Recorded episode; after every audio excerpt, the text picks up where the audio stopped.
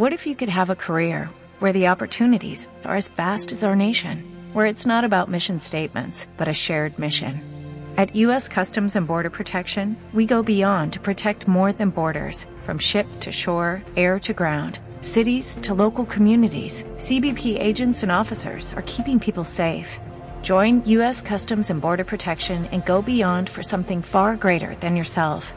Learn more at cbp.gov/careers.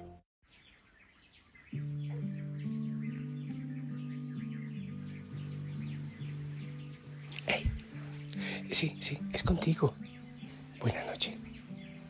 El Señor te bendiga. ¿Qué tal te parece si salimos a escuchar el concierto?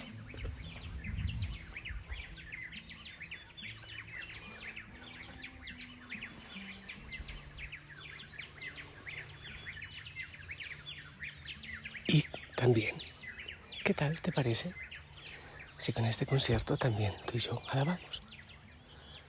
Levantando las manos, la voz, al Dios de la creación, al Dios del amor, de la ternura, de esa dulzura que pone las flores en su lugar, las aves en su lugar, el sol, la lluvia, la creación en su lugar, aquel que hace nuestro cuerpo y nuestra vida perfecta, aunque, aunque dañamos nosotros. Oh sí, a ti Señor, la alabanza, la gloria y la adoración.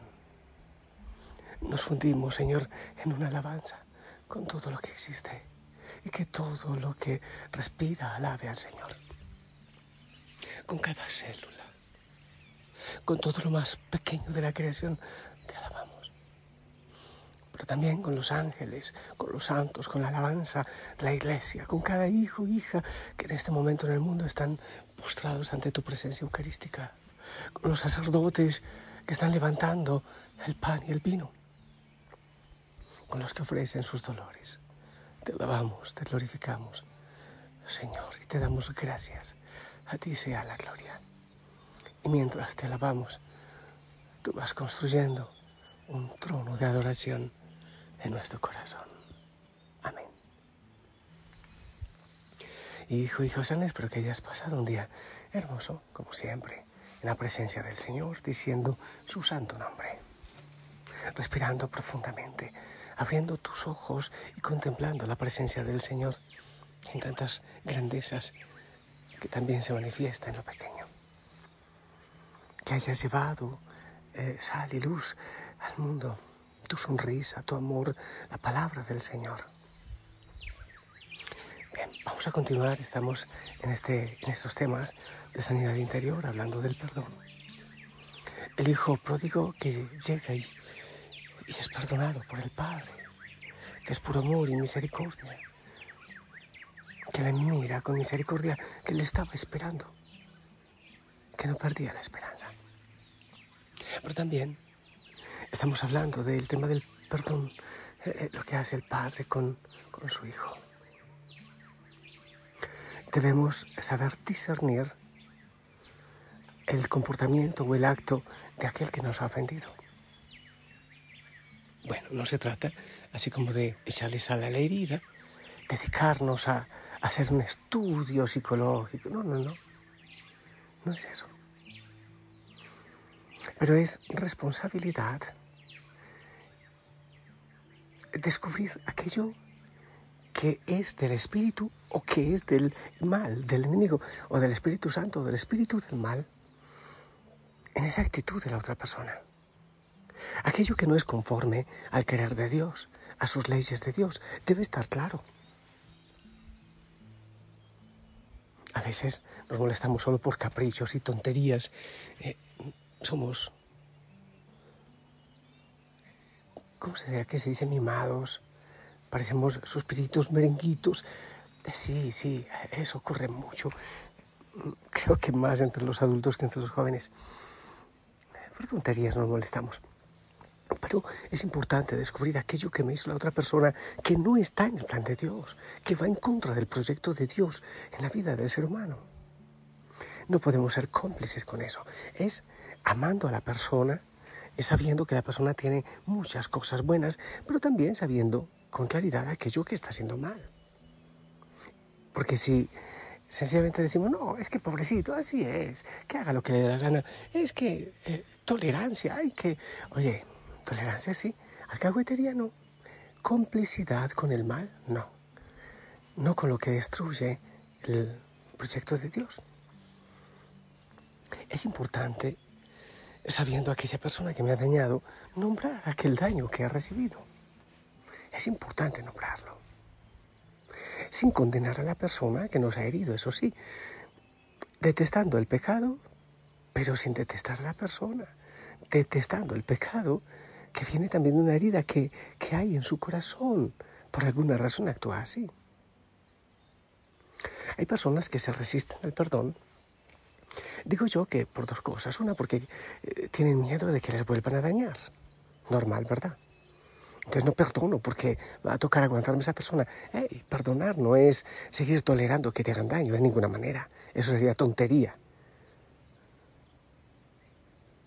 Entonces hay resistencia por eso, pero también hay resistencia porque creemos que nos hacemos cómplices del pecado del otro, que nos adherimos al comportamiento del otro. Entonces por eso nos resistimos a perdonar.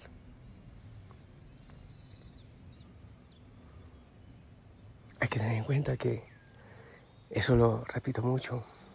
Hay que despreciar el pecado, pero orar por el pecador, sabiendo que el Señor puede hacer obras maravillosas en él. Perdonar no quiere decir excusar. Hay actos inexcusables. Y excusar sistemáticamente con el pretexto de la caridad es una forma de negar también la libertad del otro, de negar lo que el Señor puede hacer en el otro. Perdonar no quiere decir aceptarlo todo. No. De ninguna manera. No puede, no quiere decir aceptar el pecado del otro. Insisto, sería complicidad. Incluso perdonar no suprime el enfrentamiento. La claridad, con respeto, con amor, pero con claridad.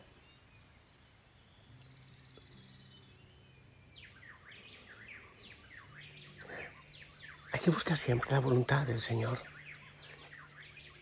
en lo que hacemos nosotros y en lo que hacen los otros. Saber adherirnos al bien, pero saber rechazar al mal. En la luz de la fuerza del Espíritu Santo, por eso siempre hay que pedir el Espíritu Santo. Tenemos que asumirlo y vivirlo de verdad con absoluto respeto asumir el perdón, asumir a la otra persona, con respeto al otro, sin agresividad, venganza ni desprecio, como hijos de Dios, como proyectos de Dios, como planes de Dios, pero alejándonos del pecado.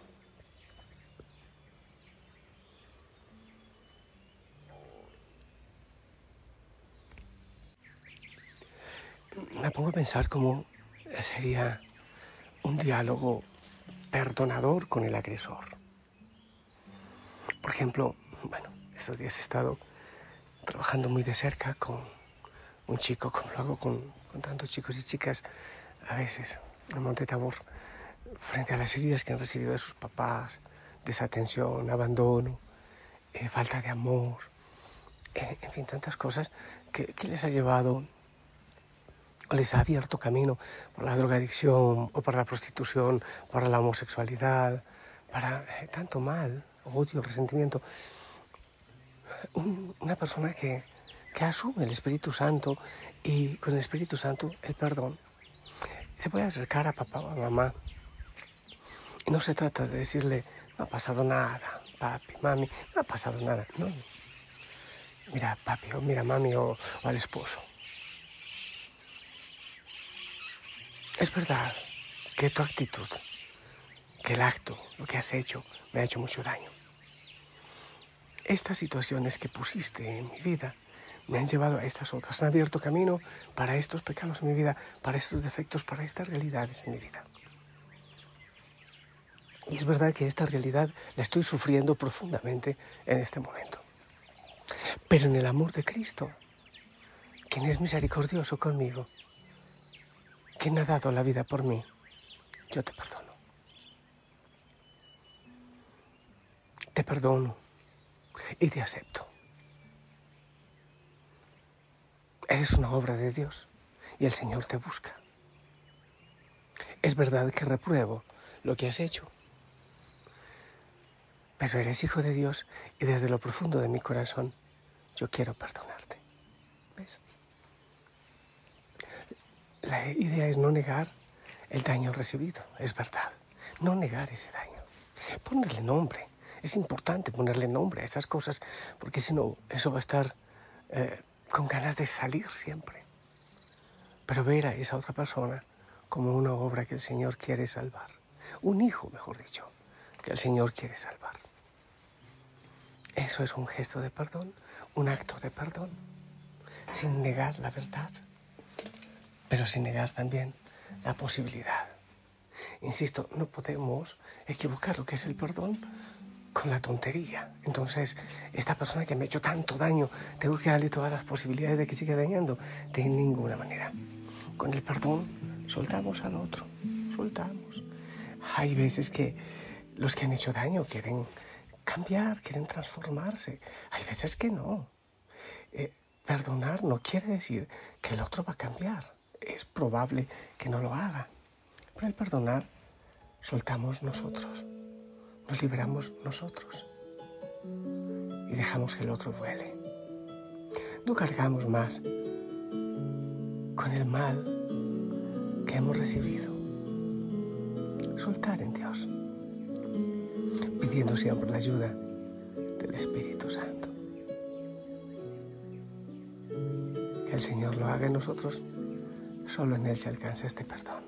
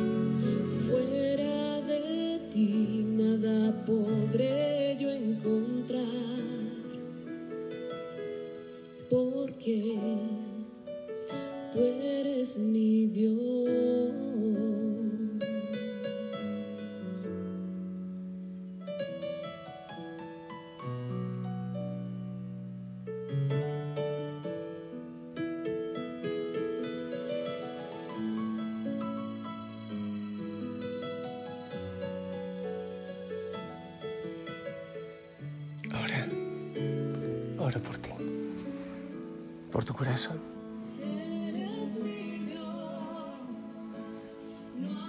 Creo que la mayoría de nosotros hemos recibido males, daños. Hay vacíos. El Señor es maestro en recrear, en volver a crear, en sanar. Es maestro en imposibles. Que Él toque tu corazón, que Él toque tu historia y que abras el corazón a Él, a su Santo Espíritu, que nos ayude a sumar, a dar vida, a ser vida en este mundo, a perdonar, a llevar el perdón. Que Él haga esa obra en ti, en el nombre del Padre, del Hijo y del Espíritu Santo. Esperamos tu bendición.